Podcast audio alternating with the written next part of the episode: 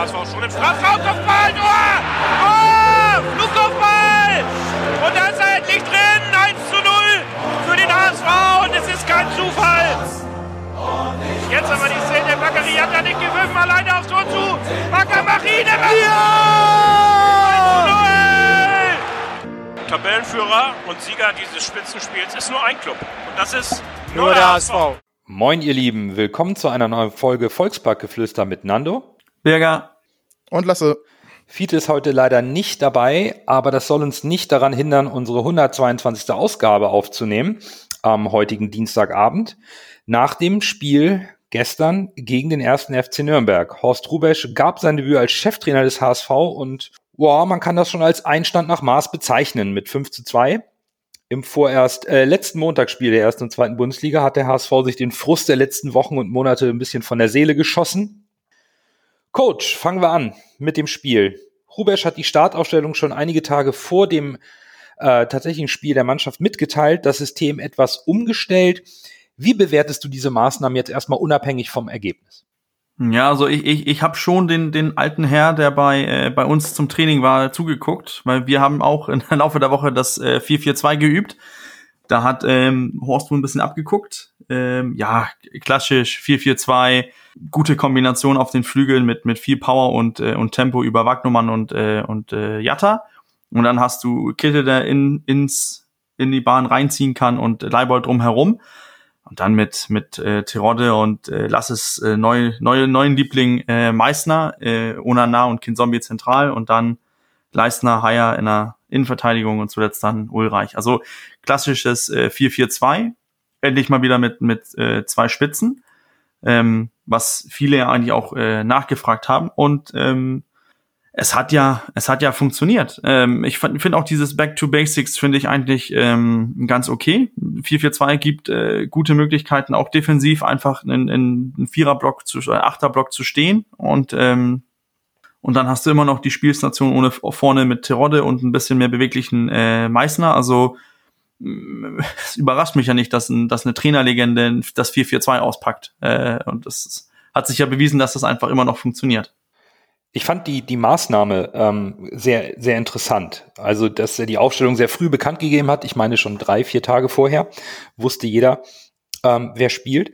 Und zwar unter Berücksichtigung seiner Aussage, also von Horst Rubesch, dass er die Mannschaft ein bisschen verkrampft vorgefunden hat und sie hätte nicht mehr an sich geglaubt. Und ich weiß nicht, für mich war das so, dass ähm, Rubesch mit der sehr frühen Bekanntgabe der Startelf ähm, dem, den Spielern vielleicht ein Stück Sicherheit gegeben hat. Du, du spielst, bereitest dich drauf vor, du spielst nicht, äh, ist vielleicht auch ein bisschen weniger mentaler Druck in der aktuellen Situation. Mir ist es halt während des Spiels auch ein bisschen aufgefallen, dass da nach und nach mehr Sicherheit reinkam und zentral mit Kinzombie und Unana hatten wir das Zentrum sehr dynamisch und die Außen wurden sehr gut in Szene gesetzt, um, um das Eins gegen Eins mit, mit Qualität, Kittel im Eins gegen Eins, Jatta mit Tempo. Äh, und, und viele, was du eben auch sagst, dieses Basics, Sicherheit, zwei Stürmer vorne, einer sehr beweglich, einer unglaublich torgefährlich weiterhin. Immer diese Pässe in die Gasse, das fand ich, fand ich irgendwie ähm, sehr angenehm anzuschauen. War sicherlich vielleicht auch nur ein Einmaleffekt, das werden wir sehen.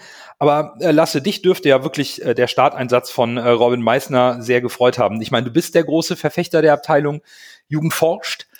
Äh, wie, wie, wie war für dich so ähm, die, die, die Aufstellung, als sie dann tatsächlich auf dem Papier zu sehen war? Naja, ich habe mich ja schon gefreut, als äh, was das die Mopo oder das Abendblatt äh, geschrieben hat, dass Horst Rubesch im 4-4-2 trainieren lässt und er wurde ja auch auf der PK gefragt und er hat ja auch nicht verneint, dass er der Fan des 4-4-2 ist und äh, für mich ist das endlich mal eine richtig gute Entscheidung taktisch, weil wir haben ja in diversen Folgen drüber gesprochen. Du musst in der zweiten Liga keinen Pep Guardiola Fußball spielen. Du musst den Fußball nicht neu erfinden in der zweiten Bundesliga. Du musst dich auf die Grundwerte des Spiels besinnen und du musst einfache Dinge gut machen. Und dann bist du, das siehst du jetzt an Bochum, das siehst du, hast du an Bielefeld gesehen, das siehst du an allen Mannschaften, die gut sind in den letzten Jahren gewesen in der zweiten Liga sind und oben mitspielen. Die machen nichts weltbewegend Besonderes. Die machen einfache Dinge gut. Und von daher fand ich den äh, Schritt mit dem 4-4-2 und dann vielleicht so einem Spieler wie Meißner mal eine Chance zu geben, ich meine, wenn, wenn nicht Horst Rubesch der Jugend eine Chance gibt, wer denn dann? Also äh, von daher war ich komplett zufrieden mit der Aufstellung und äh, auch wie es dann umgesetzt wurde. Wir haben ja auch im Spiel unglaublich gut vorgetragene Angriffe gesehen. Ich meine, sieben Tore ist ja auch ein Highlight. Es war, glaube ich, das torreichste Profi, ähm, der Profispieltag. Hat ja Matuschka irgendwie immer angekündigt, dass der Rekord bald fällt. Einige guten Paraden. Der Keeper, Aluminientreffer auf beiden Seiten. Ich meine, es war ein tolles Fußballspiel. Der HSV hat seine wiedergefundenen Abschlussqualitäten im Strafraum äh, gezeigt und damit das Spiel auch für sich entschieden. Hat das einige Blockaden gelöst, Coach? Also äh, anscheinend ja. Ähm, ich, ich, ich finde, die Spieler waren gestern im, im System irgendwie äh, sicherer. Es, es waren in meinen Augen nicht diese vielen ähm, Unsicherheiten zu sehen, die man in den letzten Spielen gesehen hat. Jeder war ziemlich abgeklärt, dass man, wie man spielt, dass man simpel spielt. Und ja, das hat dann, ähm, das hat dann diese Blockaden gelöst. Ich finde dennoch, ähm, das er Ergebnis täuscht so ein bisschen über ein, in meinen Augen, bisschen mehr ausgeglichenes Spiel. Äh, wenn man die Statistiken auch sieht, so mit Ballbesitz, äh, Torabschüsse und so weiter, so überlegen, wie das Ergebnis äh, dasteht, waren wir nicht. Aber Kaltschnäuzigkeit und äh, Effektivität im Strafraum ist ja das, was sich auszahlt. Und man muss ja einfach sagen, dass wir uns da, ähm, da waren wir einfach gut. Wir haben uns die Tore super rausgespielt. Ähm, viele von denen, das waren Spielzüge, das mag man gerne sehen. Besonders das Tor von Kittel, wo er sich in, im Strafraum noch den Ball zurechtlegen kann und einfach äh, unten reinschieben kann. Ey, in so einer Situation, dass, dass er da so freistehen kann, das ist auch schon, ähm, schon krass. Aber das war, das war offensiv eigentlich ein ziemlich gutes Spiel. Ähm, und diese, dass auch ein Tirol einen Doppelpack macht, äh, ich glaube, das kann noch sehr wichtig werden für die letzten paar, paar Spiele. Äh, Rubisch hat er als Devise für das Spiel mitgegeben, dass man mit einer gewissen Lockerheit auf der einen Seite, aber auch mit einer Mentalität auf dem Platz, um jeden Quadratmeter zu kämpfen, rangehen muss. Und ich fand auch, das war irgendwie erkennbar. Ähm, die Stabilität nach dem Gegentor war nur ganz kurz weg.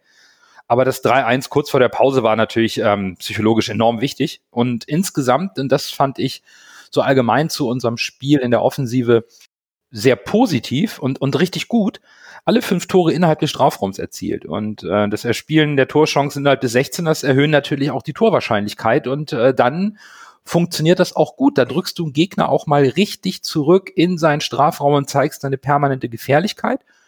Das war schon wieder ein Stück weit der HSV, den wir in dieser Saison auch schon mal gesehen haben. Ja, stimme ich dir zu. Das stimmt. Also, wie gesagt, was wir eben schon gesagt haben, back to the basics, sich wieder auf die Grundsätze beruhen nichts äh, zu Variables machen, hat ja auch Rubesch auch in den PKs angedeutet. Er will jetzt nicht alles äh, komplett über den Haufen werfen, sondern er möchte die Arbeit von Daniel Thune quasi weiterführen.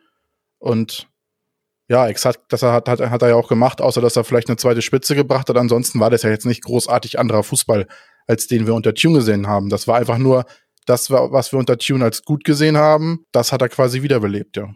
Das stimmt. Äh, das war einfach eine Mannschaft, die plötzlich wieder befreit ihren Fußball spielen konnte. Das ähm, ist mir auch insbesondere bei, bei David Kinzombie aufgefallen, um mal so einen Spieler rauszupicken, der, der in den letzten Wochen und Monaten oder gefühlt noch nie so richtig beim HSV angekommen ist und der hat auf der Doppelsechs mit Unana gespielt, als ob er irgendwie in kürzester Zeit 20 Kilo abgenommen hat. Das war dynamisch. Da, der hatte Raum vor sich, der hatte Zeit, das Spiel zu lesen. Dann ist er richtig reingestoßen in die Lücken, hat die Bälle nach vorne getrieben. Das, was wir eigentlich immer von einem Jerry Duziak hier, die berühmten Achterläufe, erwarten, die unser Coach immer an, anbringt. Kinzombie stand da im Mittelfeld immer mit viel Platz und ist immer reingezogen, immer mit Druck, mit Dynamik, mit Power rein, hatte unglaublich gute Aktionen. Und da frage ich mich natürlich auch, äh, wo kommt das her, dieses, dass die Blockaden plötzlich weg sind und ein, ein Kinzombie dann deutlich eleganter und balancierter über den Platz läuft. Das ist schon äh, sehr erstaunlich und wirft natürlich auch irgendwo ein Stück weit Fragen auf in der Rückrunde. Na, es gibt da ja so zwei Theorien in meinen Augen. Die erste Theorie ist die Theorie, die die HSV-Fans wahrscheinlich gerne hören wollen. So ein bisschen fußballromantisch. Die Mannschaft hat sich mit Daniel Thune auseinandergelebt. Das hat alles nicht mehr so funktioniert. Dann kommt Horst Rubesch, setzt den Spielern so einen kleinen Herzschrittmacher ein und belebt sie quasi wieder und alles läuft wieder. Und es ist quasi so ein gewachsener Prozess. Die andere Theorie ist, dass diese Sache mit Bobby Wood, was es da angeblich in der Kabine gab, und vielleicht noch andere Dinge, von denen wir nichts wissen, das dazu geführt hat, dass sich halt die Mannschaft vielleicht in Teilen, ich will da niemandem was unterstellen oder allen Spielern, aber dass sich vielleicht ein Teil der Mannschaft nicht mehr dem, Spiel, dem Trainer hundertprozentig gefolgt hat. Es muss ja noch nicht mal sein, dass die Spieler bewusst gegen den Trainer spielen, sondern selbst wenn die Spieler sagen, wir geben einfach nur noch 100 Prozent und machen nur noch, nur noch, äh, nur noch unsere Pflicht, wir machen, gehen nicht mehr die Extrameilen, haben wir schon oft genug darüber gesprochen, dass man in der zweiten Liga nur mit Fußball nach, nach Standardrepertoire, also nach, nach, nach, nach 100 Prozent, damit kommt man nicht weit. Man muss in der zweiten Liga, gerade bei diesem Fußball, der da gespielt wird, wo es viel um Kampf geht, da muss man über die Schmerzgrenze rübergehen. Und wenn die Spieler halt für Daniel Thune nicht mehr bereit sind, das zu tun, aus welchen Gründen auch immer, dann wird das halt nix. Und äh, da ist dann die zweite Theorie, so dass man sagen könnte, ich bin großer Horst Rubesch-Fan, ich finde Horst Rubesch super, aber ich weiß es nicht genau, ob es wirklich an explizit an Horst Rubesch lag, der da an der Seitenlinie steht, ob das nicht auch jemand anders hätte sein können, dass es einfach nur darum ging, dass es nicht mehr Daniel Thune war und dass deshalb der Wind durch die Mannschaft gegangen ist und es wieder lief. Das ist natürlich eine blöde Vermutung. Ich hoffe nicht, dass das stimmt, aber ist für mich persönlich die realistischere Variante, muss ich leider sagen. Wir haben letzte Woche zum Trainerwechsel ja schon ein bisschen darüber philosophiert. Und du bist ja, glaube ich, nicht alleine mit diesem Empfinden oder mit der Verwunderung, dass binnen kürzester Zeit ein Trainerwechsel dazu führt, dass die Mannschaft komplett wieder zu sich selbst findet. Ich selbst war auch ja irgendwie ein bisschen traurig, obwohl der HSV toll gespielt hat und gewonnen hat, dass es eines Trainerwechsels bedurfte, damit das funktioniert.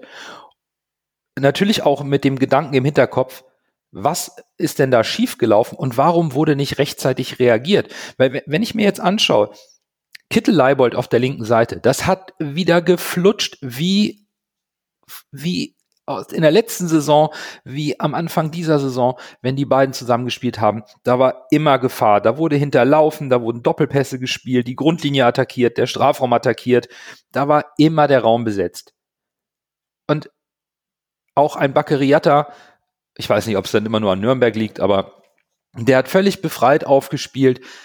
Und es ist schon sehr, sehr, also es ist zumindest in Frage zu stellen, ob die Verunsicherung und die Verkrampfung einer Mannschaft so plötzlich kam, dass man den Trainer wechseln muss und so plötzlich wieder weg ist.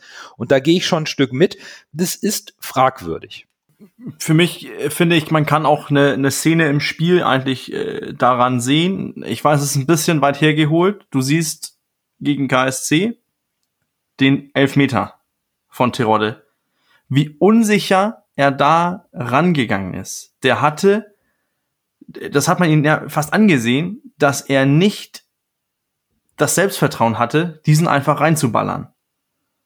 Den Elfmeter gestern, den hat er mit 100% Überzeugung einfach reingehauen. Ich weiß, wir waren äh, 4-1 vorne und hätte, wenn er den verschossen hätte, hätte es auch nicht schief gegangen. Ähm, aber ich, ich glaube, der Druck und, und die, diese Dynamik, die plötzlich dann entsteht, wenn man äh, Krise hat, es funktioniert irgendwie nicht, äh, irgendwas funktioniert nicht, der Trainer ist vielleicht auch nicht mehr so überzeugt von seinen eigenen Ideen, wie er am Anfang war. Wir waren ja alle überrascht, ey, Leibold äh, links außen, was ist das denn? Und das funktioniert.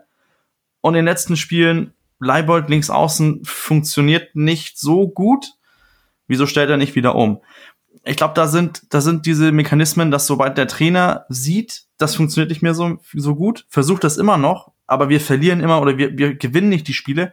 Diese normale Selbstverständlichkeit, die eigentlich da sein sollte, die verschwindet und dann kommt ein neuer Trainer rein, ein richtiger Menschenfänger mit ähm, sehr vielen, äh, Meriten für den deutschen Fußball, für den HSV sogar auch eine richtige Legende. Und wenn man eins über Horst Rubisch weiß, dann ist das, dass er ein, Teammann ist. Der redet immer von der Mannschaft und immer, dass die, dass die Spieler selber wissen, wie wichtig das ist zu gewinnen. Und er, ist, er versprüht Ruhe und gute Laune und Spielfreude. Und das hat man gestern klipp und klar gesehen. dass das, es war Lockerheit, der Druck war nicht mehr so groß. Und ich glaube, vielleicht eine Kombination, dass ein, zwei Spieler ein bisschen über diese Wood-Geschichte, über was auch immer da jetzt passiert ist, nicht zufrieden waren mit Tune. Und dann noch dazu plötzlich, der Druck ist raus, wir können einfach befreit aufspielen, weil keiner glaubt an uns, an das Wunder. Und dann plötzlich funktioniert das einfach. Ich, ich glaube, da ist so eine, eine, ich bin eher dabei, dass der Druck zu groß war und dass das plötzlich Lockerheit von, von äh, Rubesch ist, als dass es nicht in der Mannschaft gestimmt hat. Aber wir werden wohl nie wissen, was vorgefallen ist. Aber muss erst alles verspielt werden, um dann auf den letzten Metern wieder ohne Druck was holen zu können? Finde ich schwierig, muss ich sagen. Also eine gewisse Leistungsgesellschaft ist Fußball halt normal und eine gewisse Leistungskultur muss beim HSV auch innehalten. Und dann zu sagen, ja, wir, wir, wir können erst wieder unbefreit aufspielen, wenn wir schon quasi fast eh alles verspielt haben und die Chancen wirklich gering sind, sehe ich kritisch, muss ich sagen. Und ich würde, du magst ja recht haben, die Mannschaft, so eine Mannschaft, das sind tausend Kulturen, die da aufeinandertreffen, aus verschiedenen Ländern, mit verschiedenen Hintergründen von den Spielern. Das ist schon ein exklusives Gemisch, so eine Mannschaft. Und das ist nicht leicht äh, wahrscheinlich zu managen. Ich habe nie auf der auf dem Level Fußball gespielt. Und das sind natürlich auch alles äh, keine Hobbykicker, sondern das sind alles Arbeitnehmer, die damit auch Geld verdienen. Klar, das ist, das ist schon eine Ansage. Trotzdem finde ich es halt verwunderlich, dass nach einer Woche Horst Rubesch äh, plötzlich wieder alles von 0 auf 180 funktioniert. Und das finde ich, äh, finde ich, wenn es jetzt wo so bleibt, äh, soll es mich nicht stören. Aber ich muss da Nando zustimmen. Ich war nach dem Spiel so ein bisschen, ich konnte mich gar nicht richtig freuen, weil ich habe ich hab mich tatsächlich mehr über den Sieg ja, geärgert, kann man nicht sagen, aber ich habe mich nicht so gefreut, wie ich es gedacht hätte, weil halt äh, für mich ist da irgendwas äh, in mir kaputt gegangen, muss ich ehrlich sagen. Also ich bin trotzdem noch voll dabei und hoffe, dass wir aufsteigen, vielleicht oder das Ruder noch herumwerfen, ne? Aber äh, irgendwie so hundertprozentig mitfühlen mit der Mannschaft konnte ich nach diesem Spiel nicht mehr, muss ich leider sagen. Ich glaube, so, so Gefühlslage war bei mir auch gestern dieses Schulternzucken, gewonnen, alles gut. Nützt ja sowieso nichts. Wir gewinnen bestimmt auch Sonntag und dann gegen Braunschweigen 1-1 und verteilen das dann alles.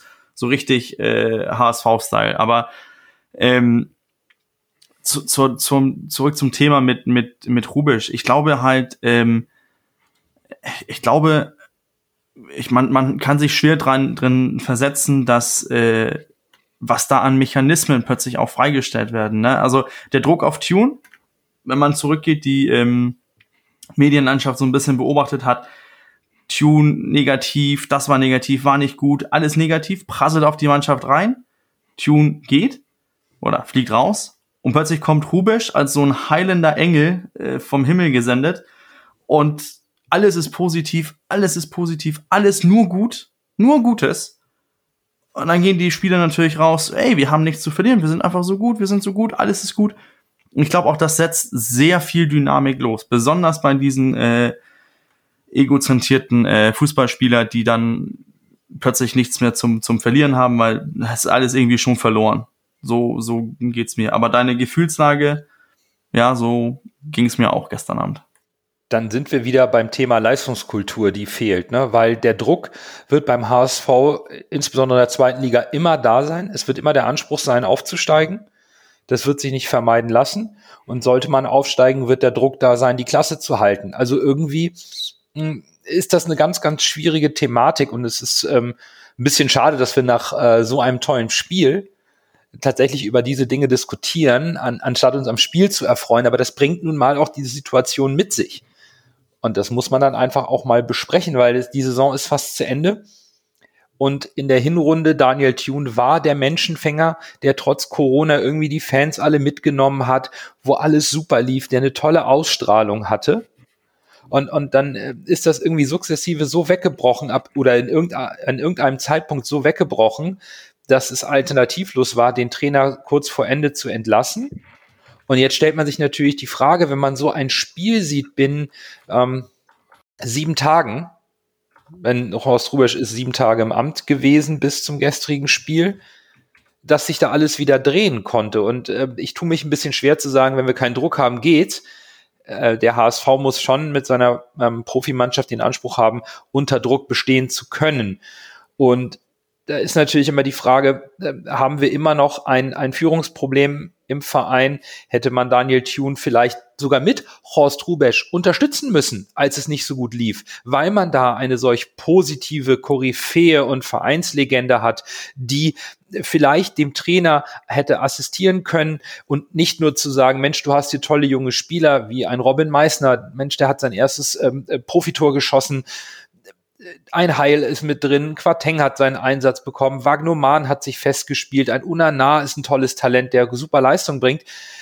Vielleicht müssen wir, muss der HSV, wir ja nicht, aber der HSV lernen, noch mehr miteinander zu kommunizieren, vielleicht auch innerhalb der Führungsriege persönliche Eitelkeiten wegzulassen. Es dürfte vielleicht mal ein, muss vielleicht ein Trainer kommen, der dann auch von solchen Menschen wie Horst Rubesch Wissen und Autorität oder, oder Leidenschaft oder positive, positive Einstellung ähm, einfach eingreift, aufnimmt, um das ähm, zu benutzen. Ich weiß nicht, wie ich das anders beschreiben soll. Vielleicht äh, war's, hätte man Angst, dass man seine eigene Autorität äh, runterfährt, wenn man sich bei Horst Rubesch Rat holt, vielleicht. Ich weiß es nicht, aber irgendwie fehlt mir da oder stellen sich mir jetzt so viele Fragen, weil ich es immer noch schade finde, dass wir mit Daniel Thune den, dass wir den nicht mehr als Trainer haben.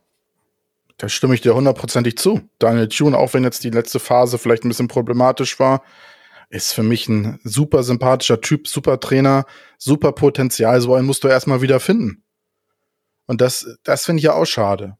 Aber wenn das so gewesen sein sollte, wie du gesagt hast, oder das vielleicht gescheut wurde, empfinde ich immer, man muss doch immer überlegen, worum geht's hier. Es geht darum, dass der HSV jetzt das dritte Jahr in der zweiten Liga spielt. Und es geht um den Aufstieg. Und wenn dann die sportliche Führung oder vielleicht die Mannschaft auch selbst merkt, es läuft nicht mehr, dann muss man doch möglichst schnell die, Leisrei äh, die, Reiß die Reißleine ziehen, ja.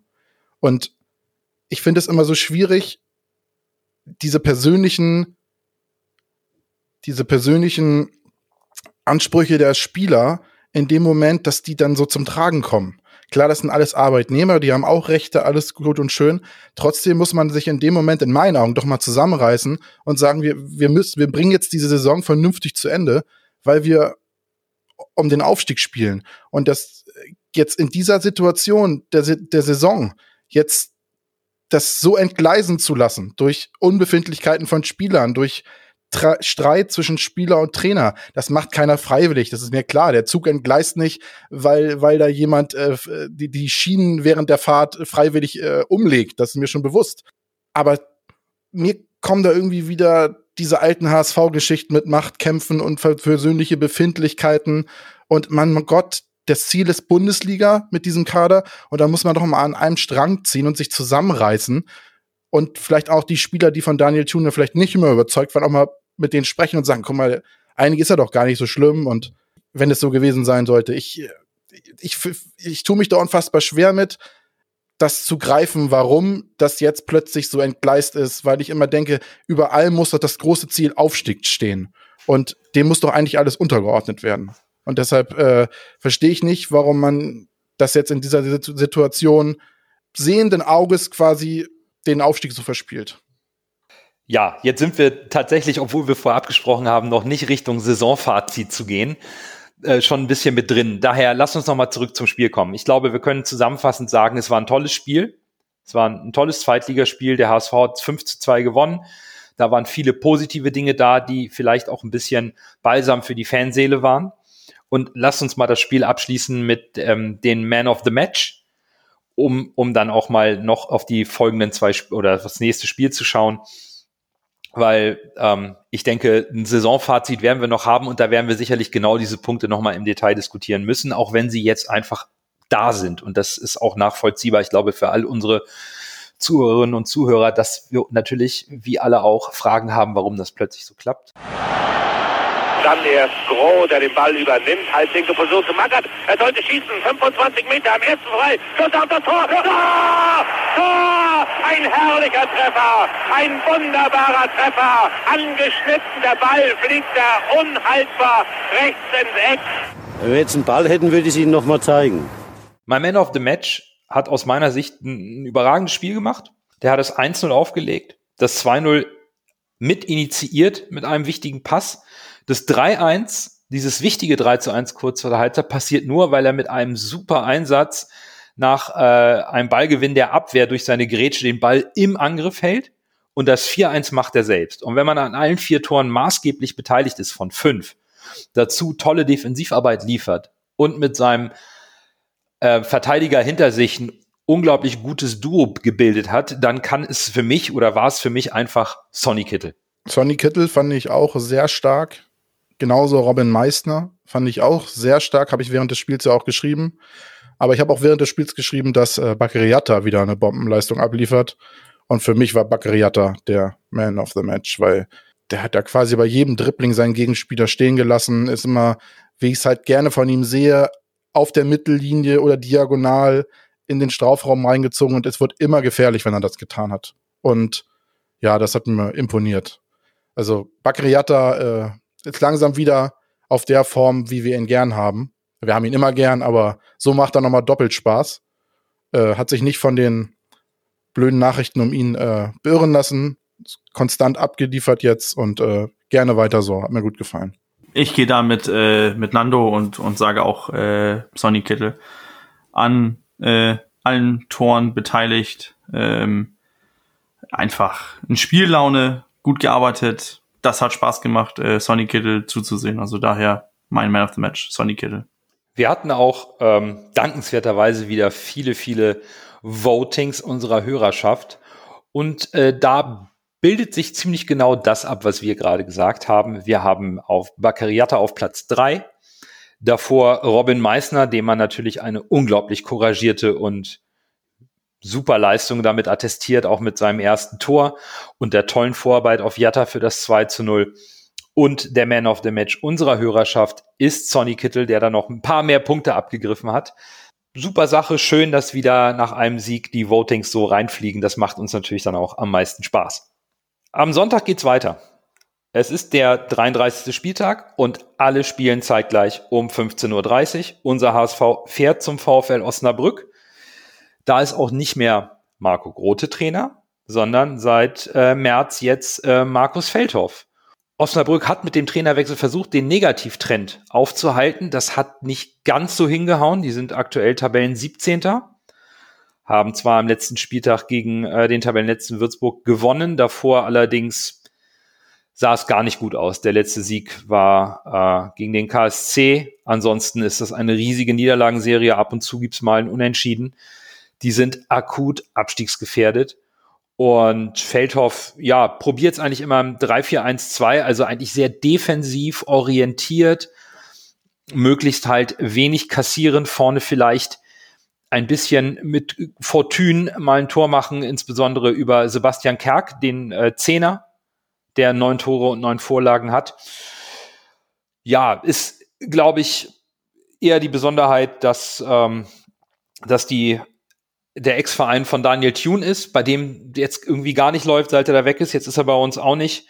Äh, puh, äh, für mich eigentlich, ähm, ja, wie soll man das sagen? Eine Mannschaft, die gerade auch ein bisschen um die Existenz kämpft. Aber was man da erwarten kann, Lasse, wird wohl hart arbeitender Zweitligafußball sein. Ja, das wird ein hartes Spiel. Wir wissen ja, wie der HSV sich gegen Gegner schlägt, die straucheln und tief stehen und eigentlich per se auf dem Papier deutlich schwächer sind.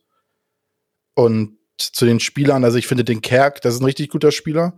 Wenn wir in der zweiten Liga bleiben sollten, finde ich, vielleicht steigt Osnabrück ja sogar ab, dann äh, könnte man sich vielleicht um den mal bemühen, weil das in meinen Augen ein Spieler ist, der in der zweiten Liga gut zum HSV passen würde. Und ansonsten muss ich jetzt sagen, habe ich äh, Osnabrück tatsächlich ehrlicherweise nie so wirklich oft verfolgt. Gebt ihr aber recht, dass es, glaube ich, für die Mannschaft äh, nach dem Weggang von Daniel Thune mit dem neuen Trainer unfassbar schwer geworden ist, wo man dann auch sieht, was Daniel Thune für eine Qualität als Trainer hat. weil äh, als seine Tune auch da war, hat sich äh, Osnabrück ne, aufgestiegen, in anderen Sphären mit ihm bewegt, sag ich mal, da war deutlich sicherer, hat, haben uns ja damals sogar geschlagen, als wir gegen sie gespielt haben. Und ja, das ist so meine Meinung zu, zu Osnabrück. Ich glaube, das wird, äh, wie gesagt, ein kein leichtes Spiel, aber wir sollten es, wenn wir uns äh, mit dem Esprit des letzten Spiels in das Spiel begeben, sollten wir das auf definitiv gewinnen. Was mich so ein bisschen mit bei Osnabrück ähm, in, in, den, in, den, in den Vordergrund gerückt ist, ist, dass ähm, sie zu Hause in Osnabrück nur sieben Punkte gemacht haben diese Saison. Zwei Siege, ein Unentschieden, 13 Niederlagen. Auswärts dagegen sechs Siege, fünf Unentschieden, fünf äh, Niederlagen. Das heißt, die haben nur sieben aus 30 Punkten zu Hause gemacht. In der Situation, wo wir sind, gegen Osnabrück, gibt es in meinen Augen auch keine Entschuldigung. Da muss, da müssen drei Punkte her. Egal wie. Aber wie Nando auch angesprochen hat, es wird ein Spiel, wo ich auch erwarte, dass das äh, Osnabrück defensiv kompakt steht, defensiv äh, versucht, so weit wie möglich mit einem 0 zu 0 auszukommen und dann versucht anzugreifen. Aber die sind auch in einer Situation, wo die natürlich angreifen müssen und das kann uns in meinen Augen so ein bisschen in die Karten spielen, da die dadurch dann auch ein paar Räume äh, aufmachen werden. Ich finde es ja ganz toll, dass wir bei Osnabrück zumindest mit unseren Tabellentipps am Anfang der Saison mal getroffen haben. Ich äh, hatte sie noch ein bisschen besser auf Platz 15 Bürger hatte sie auf, auf äh, Platz 17 als, als direkten Absteiger, äh, Fiete und Lasse direkt auf 18. Also wir lagen sehr nah dran und haben es wahrscheinlich schon ein bisschen daran festgemacht, dass mit Daniel Thune äh, der, der Motivator, der Pusher dieser Mannschaft weg ist, weil äh, qualitativ denke ich, da brauchen wir nicht viel drüber reden. Das ist ein Verein, der sicherlich mit sehr bescheidenen Mitteln arbeitet. Und man hat im Hinspiel, da waren die Tabellen Neunter. Und da war das Spiel nach 60 Minuten entschieden. Die haben wir komplett mit 15 0 an die Wand gefahren. Da, da ging nichts. Die haben im, im, im Winter sich zwei Stürmer, ähm, eine einen haben sich ausgeliehen von Bielefeld, einen jungen Stürmer Sebastian Müller, dann äh, von Leeds United noch äh, ablösefrei hier J. Roy Groth äh, verpflichtet. Die haben beide auch noch nicht ein Tor geschossen. Also man sieht schon, dass man da sehr wenig gegensteuern kann. Das ist eine Mannschaft, die kämpft da unten ums Überleben und Daniel Thune hat sie ja in die zweite Liga gebracht, hat dann die Klasse gehalten, aber da sieht man schon eigentlich das Limit. Ne? Da ist nicht mehr viel Potenzial. Und ja, die kämpfen aber nichtsdestotrotz mit Sandhausen und Braunschweig um den Klassenerhalt oder den Relegationsplatz. Und ähm, ich finde es sehr interessant, übrigens, auch für dieses Spiel und dann auch fürs letzte. Der HSV ist da im Abstiegskampf das Zünglein an der Waage. Ne? Wir haben erst Osnabrück, dann Braunschweig. Ganz so ist es dann auch nicht mal eben so gemacht. Aber gar keine Frage.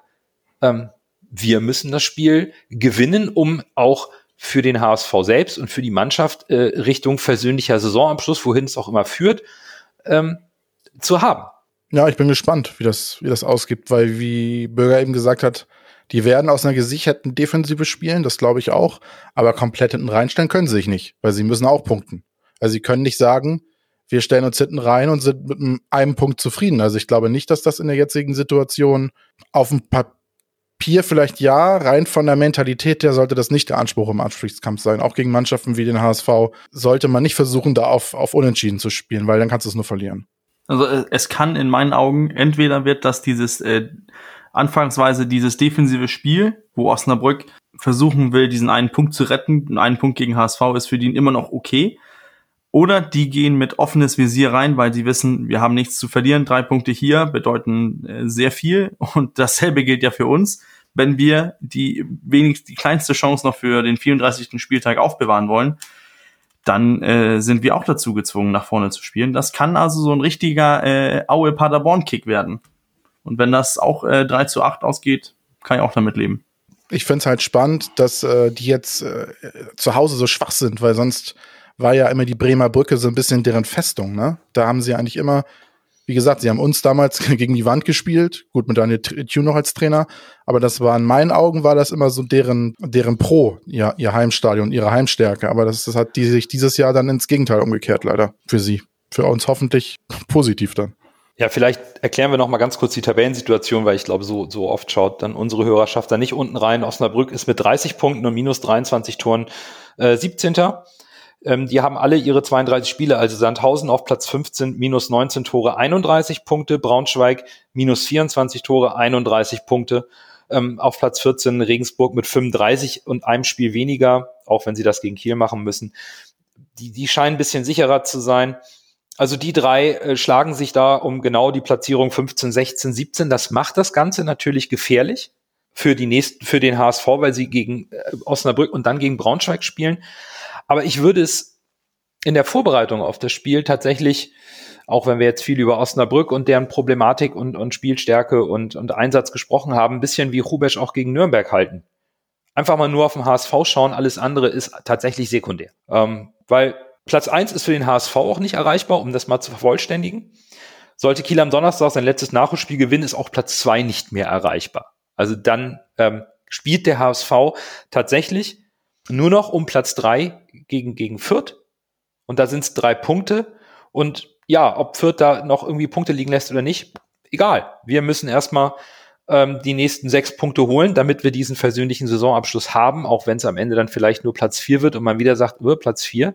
Und ich muss schon meinen Hut vor Kiel ziehen. Die haben unter wirklich schwierigsten Umständen, Umständen das ganz hervorragend gemacht, auch wenn die ein oder andere strittige Entscheidung seitens der Schiedsrichter dabei war. Ja, nichtsdestotrotz, wenn eine Mannschaft zweimal in Quarantäne muss und fünf Spiele in 15 Tagen hat und vier davon gewinnt, dann ist das schon sehr gut und zeigt auch eine unglaubliche Mentalität, einen unglaublichen Willen, da vorne reinzustoßen und diese Chance wahrzunehmen, die vielleicht im nächsten Jahr, wir wissen ja schon, dass Schalke runterkommt und vielleicht noch der eine oder andere finanzpotente Verein oder der zumindest investieren würde, das finde ich schon Hut ab vor Kiel.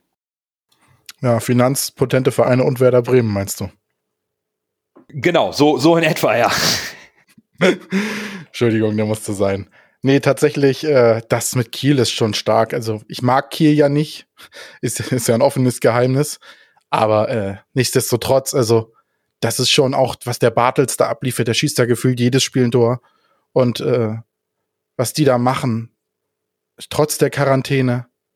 Dann hat sich der Arslan jetzt leider schwer verletzt auf dieser, äh, auf diese Weise nochmal gute Besserung von mir. Ist auch ein ehemaliger HSVer ist schon, ist schon gut. Also man kann nicht sagen, dass das unverdient wäre. Trotz der wahren Tabelle, die ja so ein bisschen heikel ist diesbezüglich, äh, wie du schon eben gesagt hast. Aber das wäre schon, das wäre im Endeffekt schon verdient, wenn Kiel es dann schafft. Muss man leider zugeben. Ja, also jetzt wird's im Saisonfinale tatsächlich noch ein bisschen spannend. Nicht nur in der Liga, im Abstiegskampf und vielleicht auch noch im Kampf um den Aufstieg oder die und wahrscheinlich eher die Relegation. Und genauso spannend ist es auch noch bei unserem Kicktipp-Spiel, wo wir dann nochmal ganz ausführlich das äh, Rückrundenfazit ziehen mit dem dann Gesamtgewinner. Da, da sieht's auch sehr, sehr spannend aus. Und ich denke, damit können wir auch unsere 122. Folge beschließen. Unsere Ergebnistipps und unsere Aufstellungswünsche hauen wir dann am Sonntag in den beliebten Spieltag-Thread in den sozialen Medien, da im Laufe einer Trainingswoche einiges passieren kann. Jerry Duziak erwarten wir zurück. Und Horst Rubisch hat bereits angekündigt, es geht nicht um Rotation, dass die nicht im Vordergrund steht, sondern dass die Mannschaft sich einspielt. Also wenn im Training nichts Großes passiert, werden wir eh wahrscheinlich die gleiche Startelf erneut sehen. Da wird Hotte sicherlich auch seiner Maxime treu bleiben. Von daher sind wir durch nach dem tollen Spiel von gestern danken euch ganz herzlich fürs Zuhören. Wir hören uns natürlich nächste Woche wieder nach dem 33. Spieltag. Bleibt gesund und nur, nur der, der HSV. HSV.